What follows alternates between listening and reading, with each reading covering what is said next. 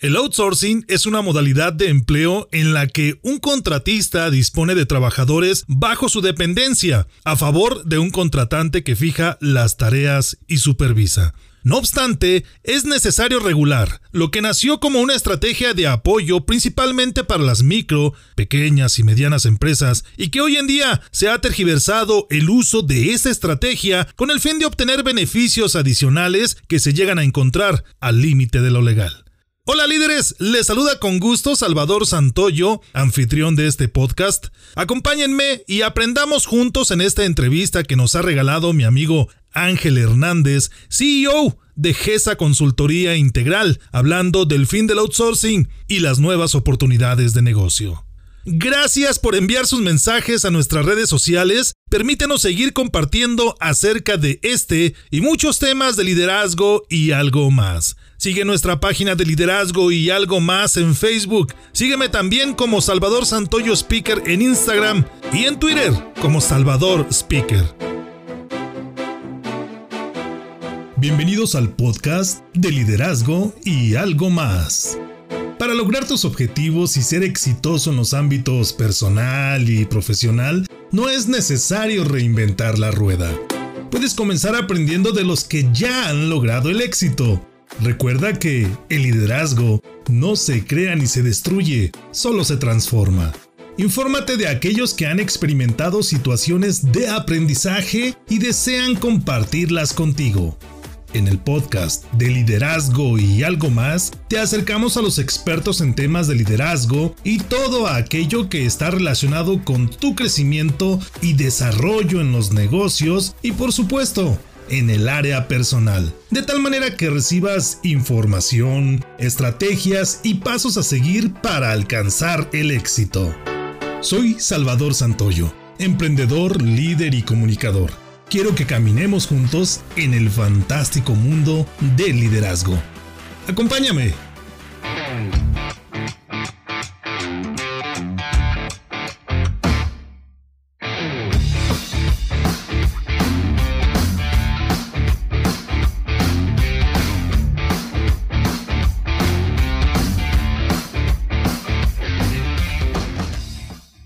Hola, ¿qué tal amigos? Muy buenas tardes, muy buenas noches o muy buenos días, dependiendo en el momento en que nos estés escuchando. Bienvenidos a De Liderazgo y algo más, transmitiendo a través de afirmaradio.com. Pero también nos puedes escuchar a través de Facebook en la página de Liderazgo y algo más. Y también nos puedes encontrar en las principales plataformas de podcast en el podcast de liderazgo y algo más por Salvador Santoyo.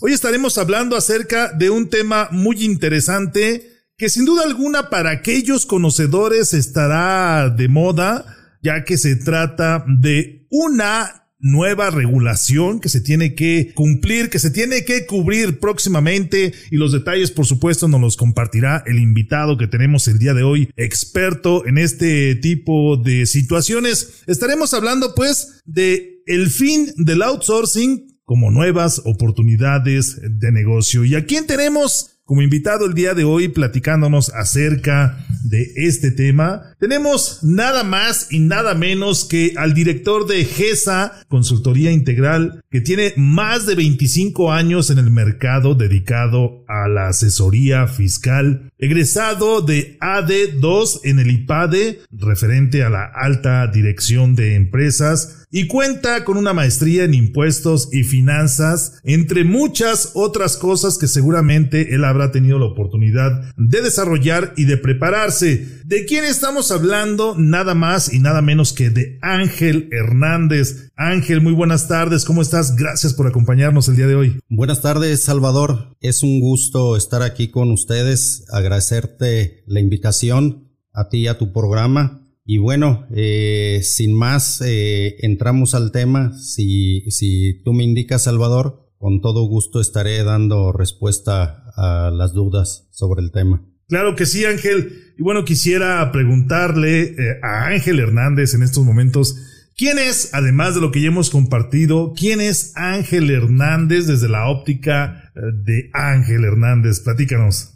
Con todo gusto, estimado Salvador. Eh, Ángel Hernández se ha dedicado durante 25 años a brindar asesoría a las empresas en distintos temas, principalmente en el tema fiscal y como una consultoría integral en algunos otros temas. Durante ese recorrido, pues he encontrado un sinfín de problemas por los que atraviesa una pyme, una empresa que nace con la ilusión de crecer, de hacer un patrimonio el empresario arriesga su capital en aras de fomentar una actividad económica a lo que se dedique, sean servicios, sea comercio o sea producción. Claro. Y en ese, en esa aventura, en ese emprendimiento, se encuentra primero con un sinfín de regulaciones que la autoridad impone para que una empresa se establezca legalmente. Claro. Y aquí es donde entra esa consultoría y Ángel Hernández en cómo facilitarle al empresario, cómo allanarle el camino para que él se ocupe solamente del, de lo que él debe de hacer, producir, generar riqueza y generar empleos. Entonces, pues ahí le ayudamos con alguna tramitología, le indicamos por dónde transitar, por dónde eh, no hacerlo, en el afán de evitarle algún quebranto económico por desconocimiento de la ley y de algunas regulaciones que él desconoce. Entonces ahí es donde entra Ángel Hernández y principalmente el enfoque es cómo te ayudo a ti empresario para que consolides esa empresa y de pronto la hagas productiva en el menor tiempo posible. Y luego además de eso, pues cómo ir entendiendo las, las regulaciones, los cambios que cada autoridad va haciendo en el paso del tiempo. Claro. Y que esto sucede muy a menudo, dado que más de 280 leyes convergen en, en regular las actividades de una empresa. Son muchas, además sus reglamentos. Así es. E, eso es lo que hace Ángel Hernández, buscar cómo apoyar al empresario, cómo ayudarle que esté dentro de un marco de ley cómo ayudarle a que eh, ayude a sus colaboradores a que otorgue mejores prestaciones y además a que se quede con esos trabajadores que son un talento y que hacen posible que su empresa siga produciendo. Claro.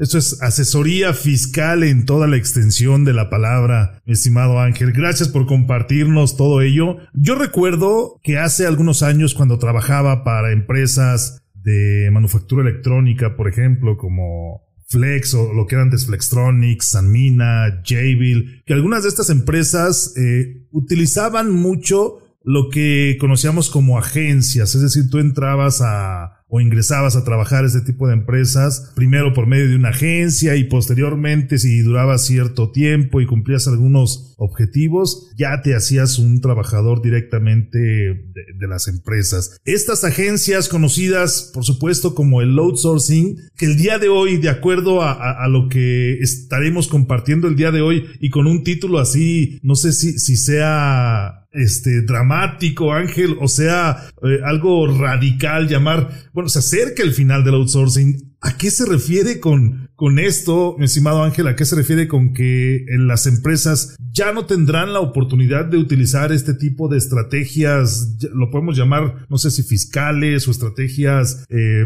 operativas dentro de alguna de las empresas? El fin del outsourcing, ¿a qué se refiere este, esta aseveración tan, tan radical, mi estimado Ángel? Primero, eh, Salvador, hay, que diferenciar eh, una cosa. Una es lo que significa una agencia de contratación, una empresa que yo empresario contrato para que me acerque talento, para que me acerque trabajadores, me los reclute, los seleccione y los ponga a mi disposición. Claro. Ese es un tema que no le puedo llamar outsourcing, simplemente es una facilitadora que me contrata talento y lo pone en mi empresa. Claro. Otra muy distinta es la que tiene mis trabajadores en su nómina y me factura un servicio, le pago y los trabajadores, pues a veces el empresario entiende que son, que el patrón es aquel el que los contrata. Y no es así. Si me permites hacer un poco de historia. Claro. ¿Y por qué el fin del outsourcing? Bueno, pues hay algunos puntos que yo quisiera destacar en ello. Primero, que en las autoridades distintas, me refiero a la Secretaría del Trabajo, al Instituto Mexicano del Seguro Social, a la Secretaría de Hacienda,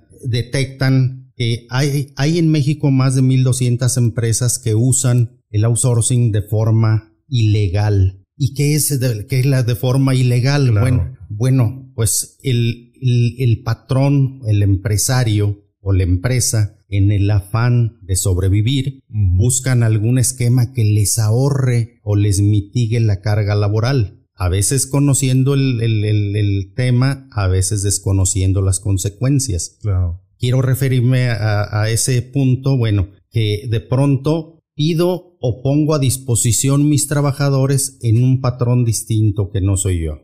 yo como empresario, una tercera persona, que él lo registra en el Seguro Social y les paga. Pero luego en el ingenio mexicano dice esa empresa contratista, oye, pues si, si la carga eh, de previsión social me cuesta el 30%, pues yo te ofrezco un esquema, yo outsourcing, te ofrezco un esquema donde pagues solo el 10%, ahórrate el 20%. Y te cobro una comisión por ello y entonces todos ganamos. Sin embargo, en ese todos ganamos, pues tal vez gane un poco el outsourcing, tal vez un poco el empresario, pero dejan minas sembradas en el camino. ¿Y a qué me refiero con esas minas sembradas? Platícanos. Eh, dejan actos de malas prácticas o actos ilegales que por desconocimiento o conociendo la profundidad lo hacen en el afán de sobrevivir. Y entonces dejan temas pendientes con Hacienda pagando menos impuestos que le corresponde a los trabajadores y menos impuestos que le corresponde al Seguro Social. Esto es evasión de impuestos. Evasión de impuestos, sin duda. Y ahí empieza donde, donde las autoridades dicen, espérate outsourcing, espérate empresa patrón, pues así no es la jugada.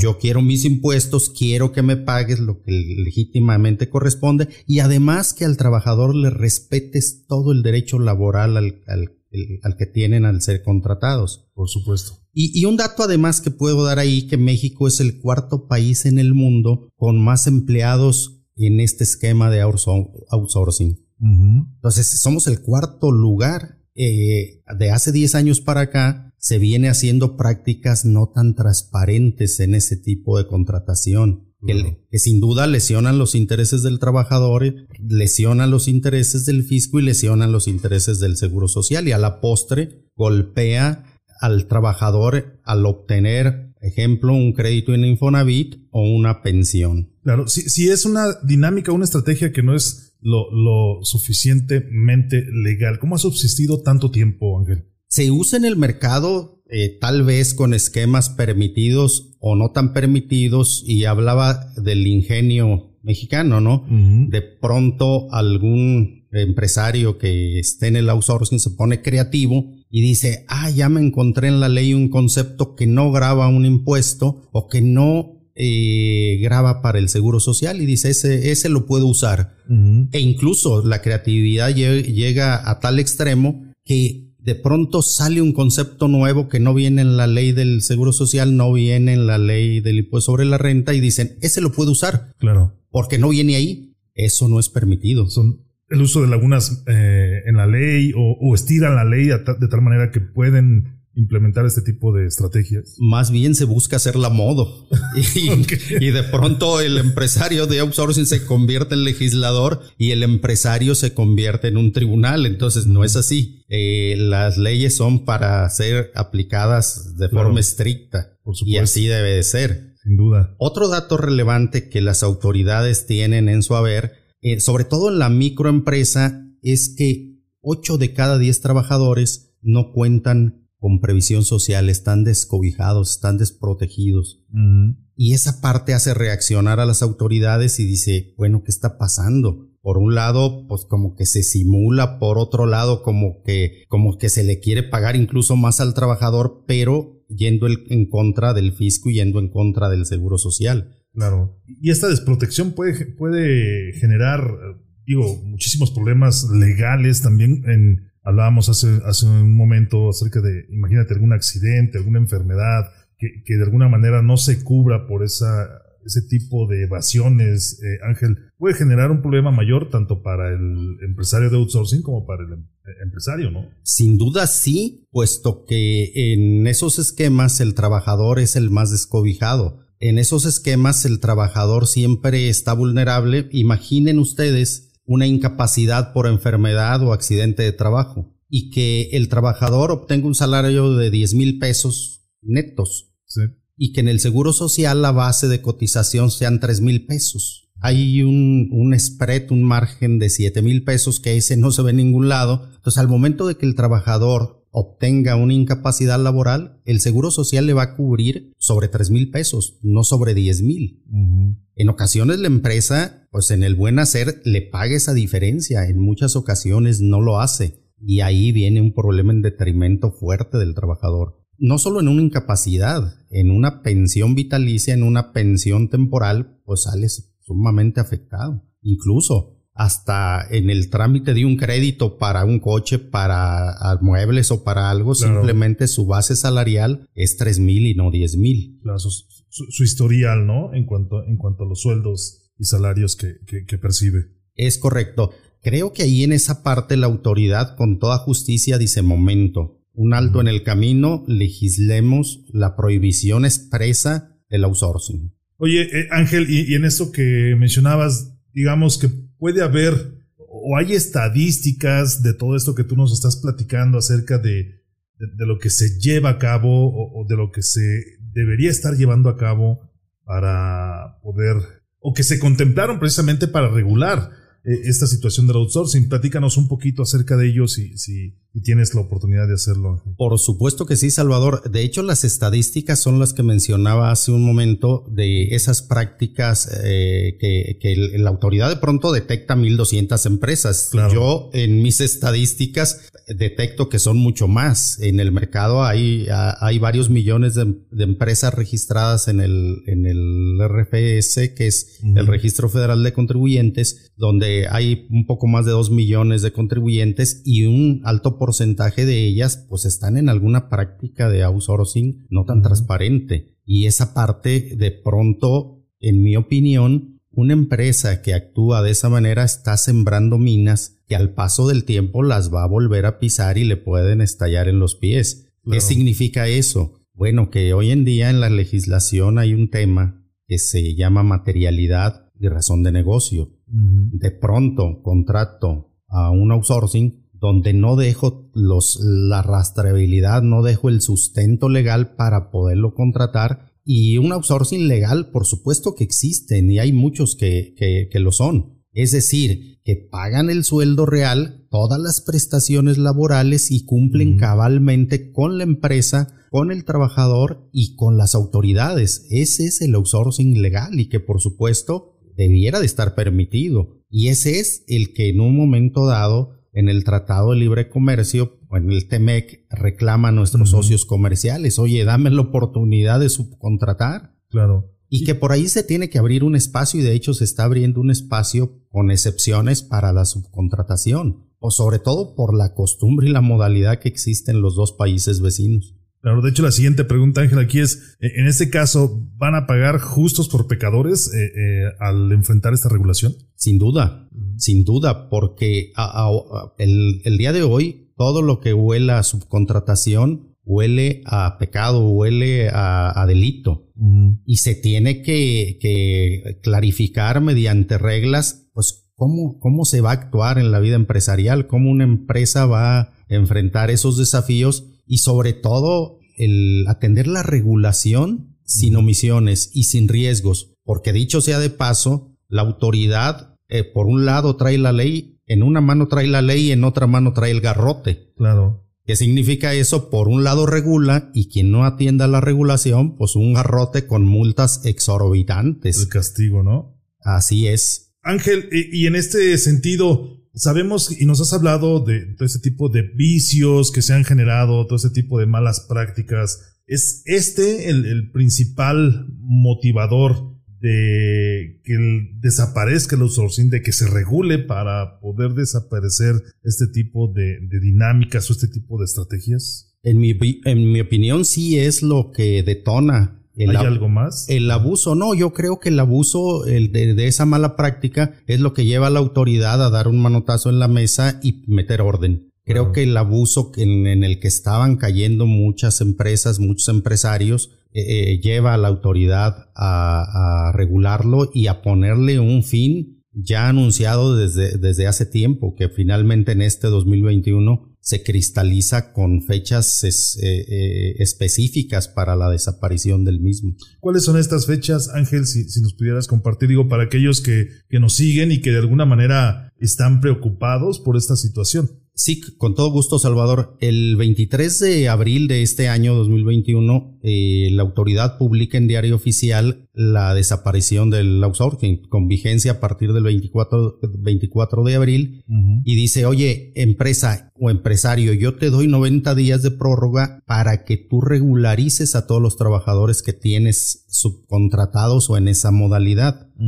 ¿Y qué significa eso? Que al 22 de julio ya debes de tener repatriados en tu empresa, en cada empresa, todos los trabajadores que estuvieran en ese supuesto, a excepción de, todas aquellas actividades o servicios especializados que, que no forman parte de la actividad principal de una empresa. Que puede ser soporte, que pueden ser este, algún otro tipo de, de actividades que no están ligadas directamente a, lo que se dedica la empresa, ¿verdad? Sí, enseguida, enseguida estaré mencionando eh, algunas de ellas.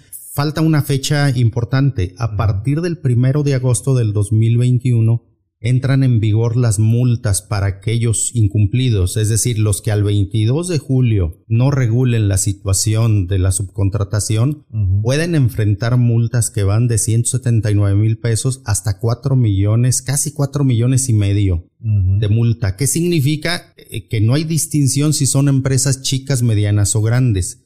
Esta, esta multa aplica por incumplimiento. Y lo que veo venir es que aquellas empresas pequeñas, micros o medianas que les llegasen a imponer una multa de esta cuantía, sencillamente enfrentarán la extinción junto con el, el outsourcing. No creo que tengan capacidad de pagar una multa de esa cantidad. Prácticamente las mandan a la bancarrota, ¿no? Sin duda. con una multa de estas. Oye, eh, Ángel, en este, en este proceso del final del outsourcing que, que de alguna manera debe de existir, ¿cómo se ha generado o cómo se, se estará generando esta, esta situación. Es decir, ya nos compartiste algunas fechas, ya nos, nos comentaste cuáles son los, los, cargos, las multas a las que se pueden enfrentar, pero debió haberse también fijado un, un proceso de, de terminación del, del, outsourcing, un proceso del final, pues, de, de este tipo de prácticas, ¿no? Que, que, de hecho el proceso son esos 90 días. eh, ahora vienen las multas, pero bueno, decíamos, oye, y todo,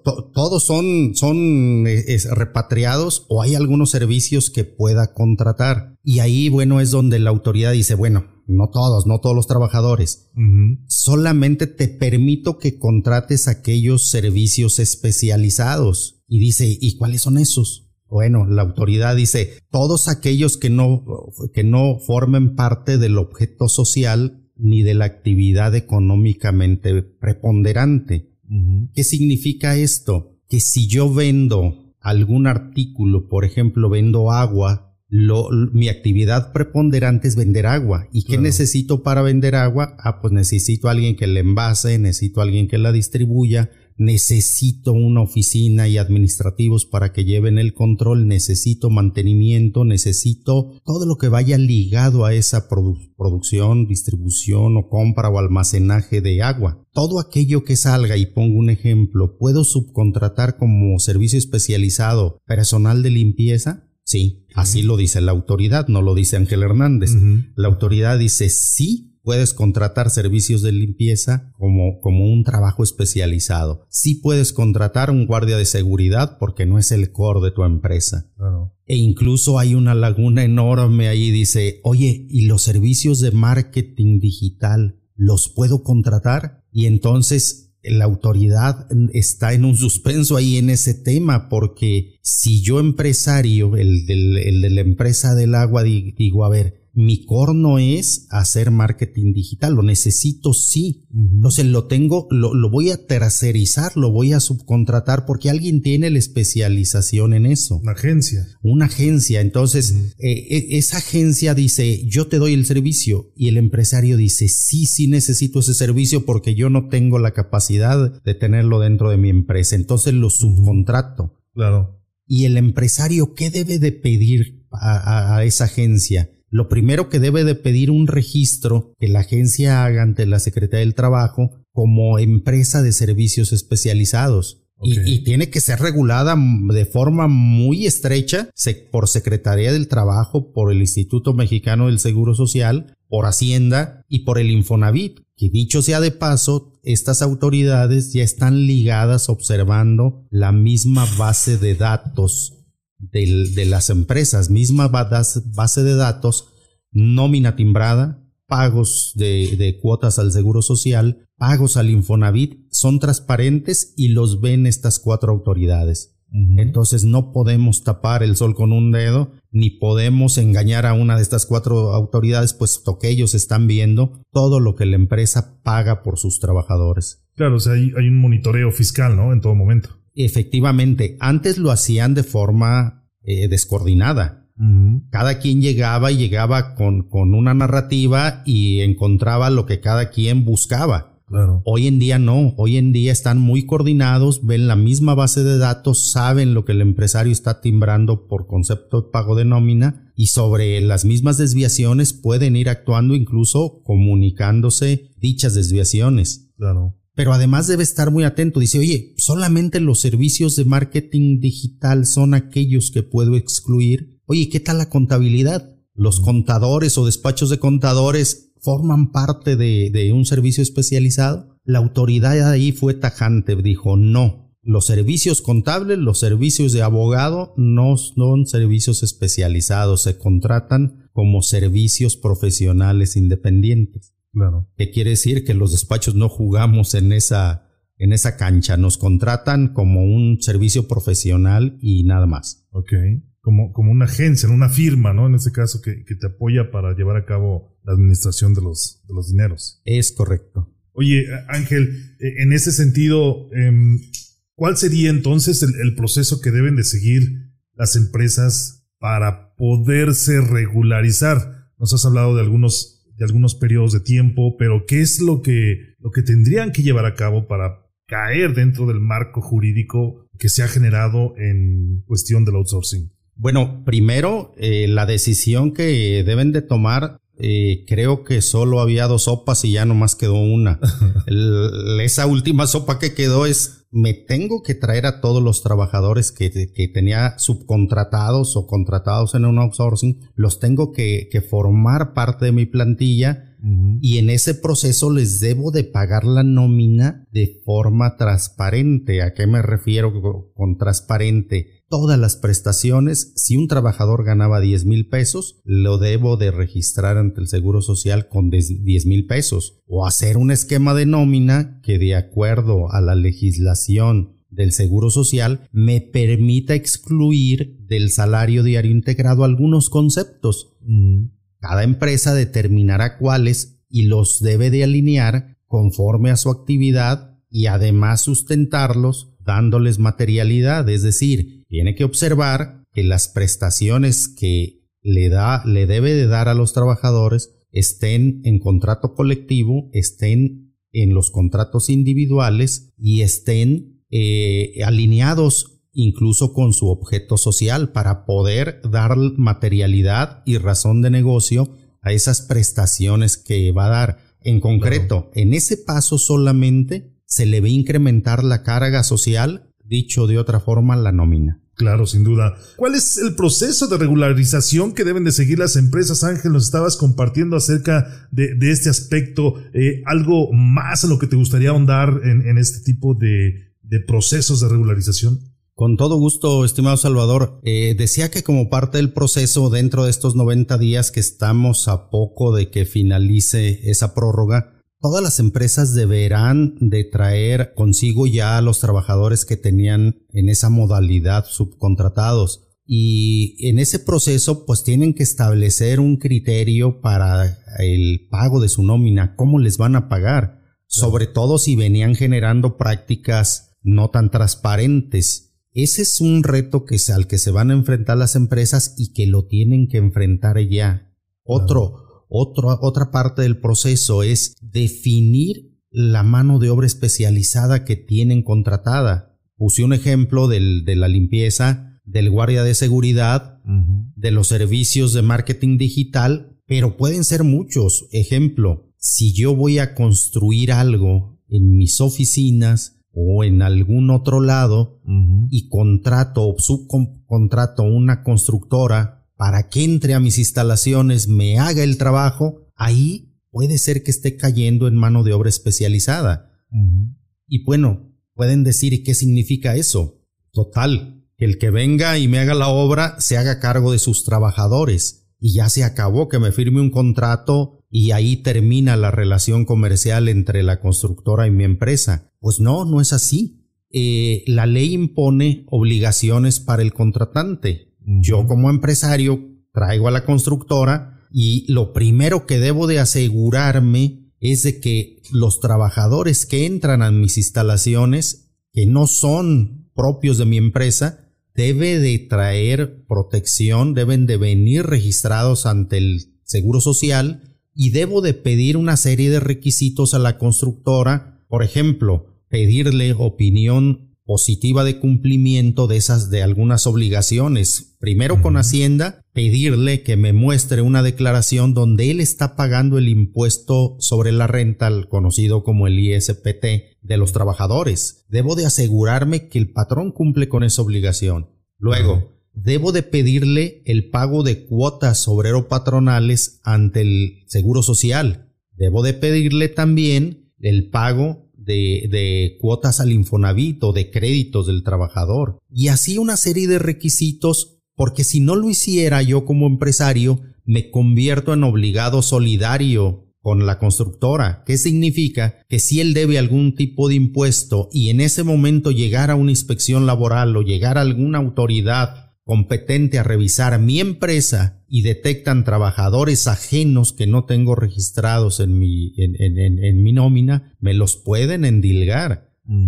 Pero un asunto más delicado, ¿y qué pasa si se me accidenta un trabajador ajeno en mis instalaciones? La autoridad me hace solidario responsable de lo que ocurra con ese trabajador. Y poco madera, pero imagínense, se me muere un trabajador que no es mío ahí adentro, se accidenta y le cuesta la vida, pues debo de responder ante cualquier autoridad por ese trabajador y en ese acto prácticamente me convierto en solidario con la constructora. Ahí estriba lo delicado. ¿Cómo identifico aquellos proveedores que son mano de obra especializada? Ahí pues necesitan de un especialista que les diga cómo identificarlos y qué le deben de pedir en cada, en cada momento.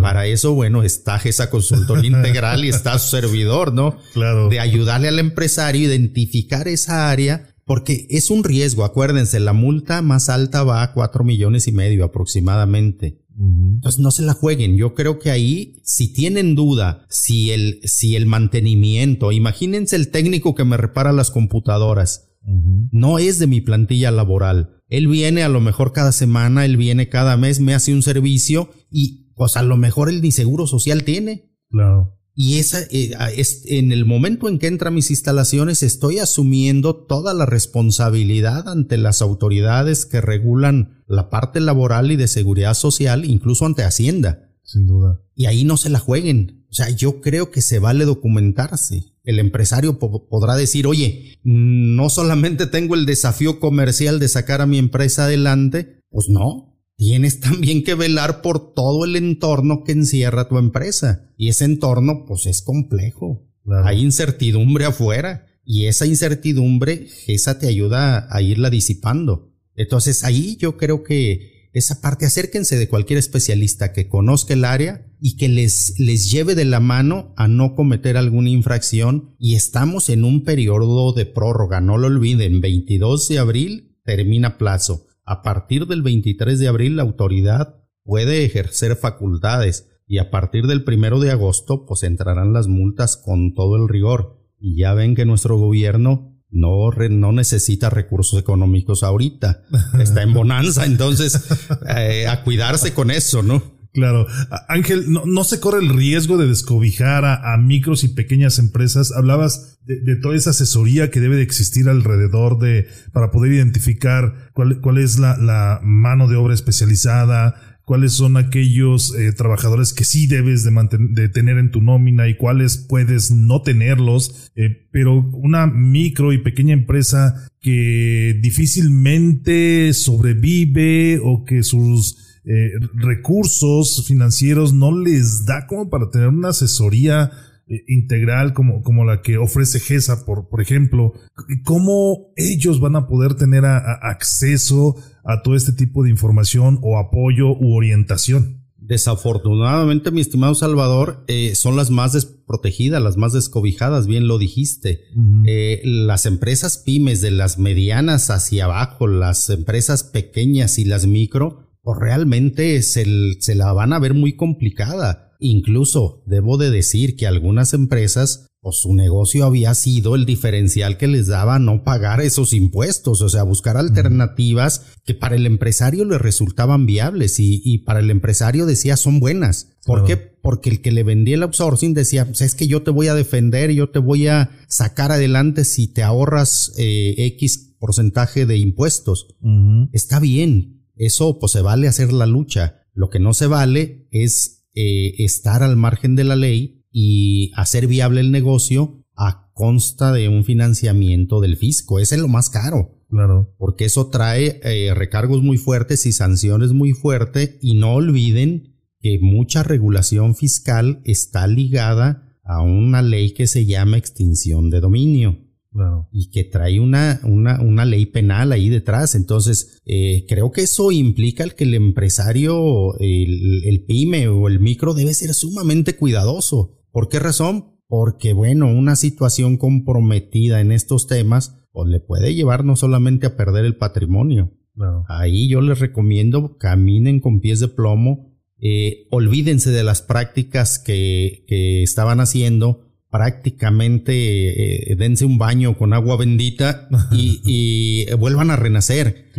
Vuelvan a renacer. Y yo hablaba de oportunidades de negocio en el tema, decía el fin del outsourcing, pero ¿en dónde está la oportunidad del negocio? O sea, eh, hasta, hasta este momento no lo hemos tocado. Hay desafíos que para la pyme y la, la micro, pues es prácticamente imposible. Les va a costar mucho trabajo llevar una nómina de forma regular y encontrar una viabilidad de negocio a partir de ya y cumpliendo al 100% con las obligaciones laborales. Va a ser muy complicado. Sin duda. Recuerden que ya lo hacían antes, antes de 10 años, cuando el outsourcing no era, no era tan popular, los empresarios ya tenían la suficiente entereza para hacer viables sus empresas sin usar esa práctica. Así es. Y Ángel, ahorita con lo que comentas, entonces definitivamente vamos a tener un impacto negativo en la generación o em, manutención de este tipo de empresas, hablando de las micro, de las pequeñas, por, varios motivos, ¿no? Uno va a ser por no poder sustentar todo este esquema eh, de, no vivir del outsourcing o de la evasión de, los impuestos en, en medida fiscal. Otra situación va a ser a lo mejor que si lo hacen, y son detectadas, pues como tú decías, una multa te puede llevar a la bancarrota, entonces definitivamente tendremos un impacto negativo en este tipo de empresas o empresas con, este, con estas magnitudes, ¿no? Sí y no. Sí, porque depende la narrativa que me platique, ¿no? O sea, que me diga yo solo como empresario, y qué narrativa puedo usar. Si lo veo negativo y digo, sí, sí me va a costar porque por cada peso que pago de sueldo tengo que pagar eh, en tema de previsión social tal vez 30 centavos o 25 centavos, depende eh, eh, la prima riesgo que paguen. Entonces, ¿cómo le voy a hacer frente? Yo creo que en todo el éxtasis del outsourcing, donde, donde de forma muy sencilla me ahorraba dinero en, en, tema de, previsión social y, dejé de, ver al trabajador. Y yo creo que ahí hay una gran oportunidad de negocio. Recuerden, la mano de obra calificada genera algo que se le llama productividad. Y esa productividad eh, se vale practicarla, es decir, primero, retener talento. Retengo talento en mi empresa de los trabajadores que estén sumamente contentos, de los que me sean leales, los capacito, les invierto, les doy prestaciones y los llevo al terreno de productividad. No es fácil. Claro. Pero se puede. Y esos desafíos se pueden lograr volteando a ver a sus colaboradores. Y luego entonces yo tendré, yo empresario, tendré que voltear a ver mi modelo de negocio. Cómo vendo, cómo compro, cómo gasto. Y ahí es donde está la gran oportunidad. ¿Por qué? Porque me obligo a hacer un análisis profundo de, la, de, mi empresa para encontrar ahí la oportunidad y, se darán cuenta de que hay oportunidades de negocio en un esquema limpio, en un esquema transparente claro. de contratación laboral. Que, estas son las oportunidades de negocio a las que te referías. ¿Qué otras oportunidades de negocio pueden surgir a, raíz de esto, mi estimado Ángel? Eh, sin duda, creo que es voltear a ver al interior. Y, además de ese, de, de, ver el interior, tengo que buscar el talento afuera. O sea, si yo hago a, mi empresa atractiva de tal forma que los que están afuera, que son trabajadores ávidos de incorporarse a alguna empresa donde puedan explotar sus habilidades, puedo hacer a mi empresa sumamente atractiva con mejores prestaciones, una dinámica con salarios emocionales que ayuden al trabajador a crecer, a fortalecerlo y ese trabajador, ese colaborador sin duda hará rentable a la empresa. Claro. Y sigo adelgazando costos y gastos y veo el modelo de negocio. Ahí es donde creo que hay mucha oportunidad para crecer las empresas. Claro, muchas empresas tendrán que reinventarse entonces. Eh, y con base en esto, algunas recomendaciones que, nos quieras compartir, Ángel, en, este tenor de, del final del outsourcing.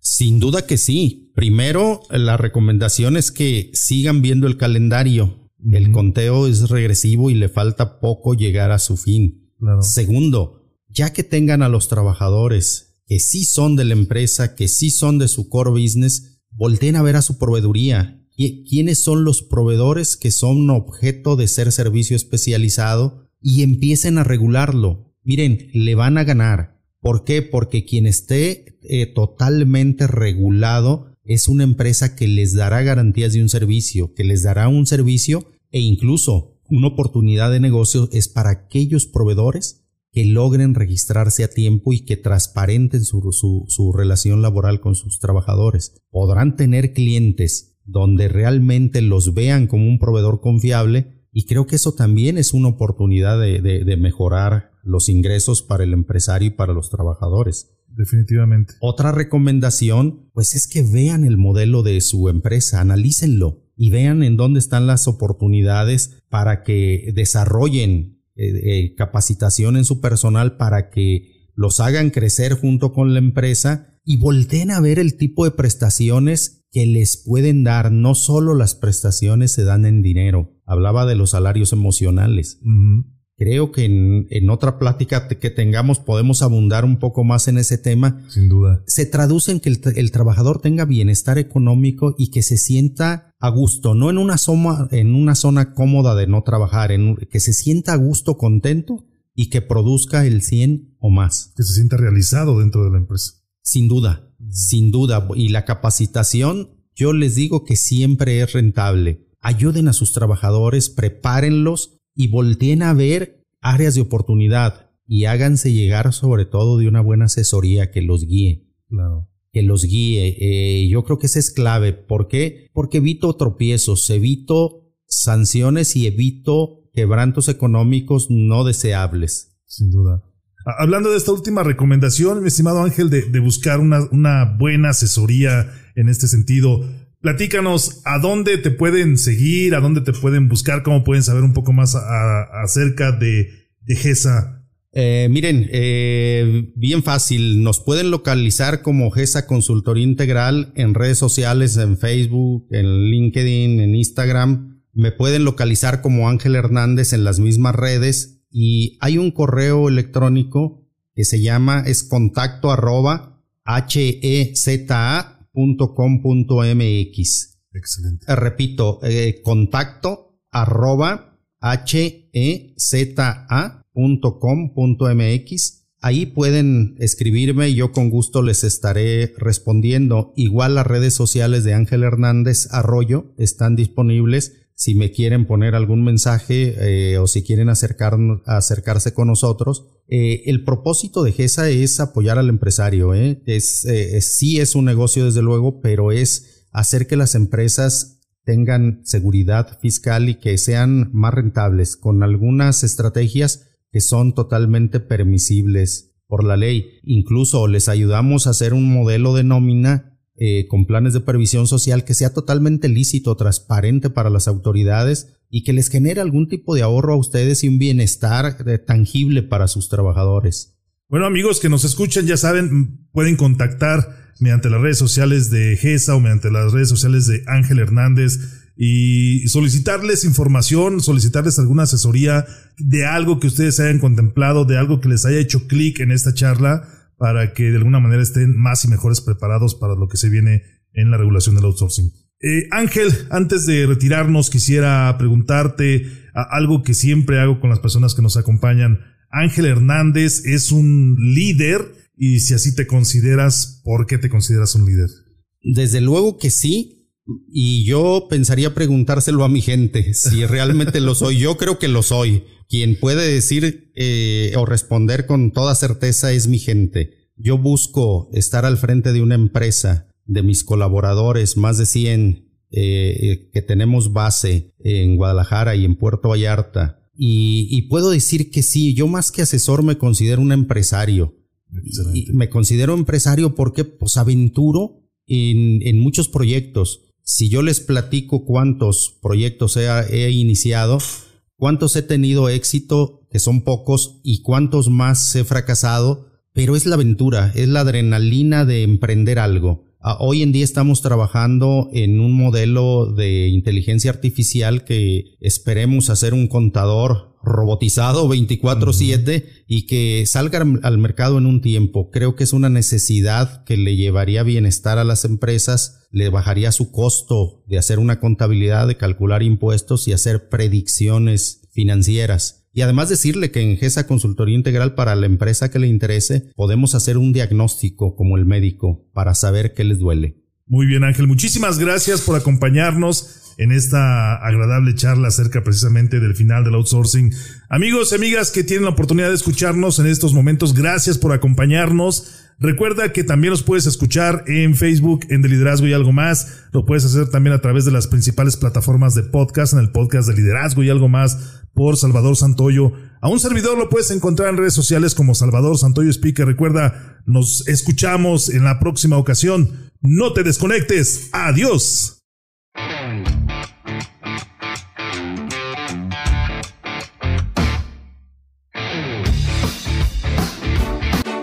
Gracias por escucharnos en este tu podcast donde hablamos de liderazgo y algo más. Ayúdanos a que este podcast llegue a más personas que lo necesitan.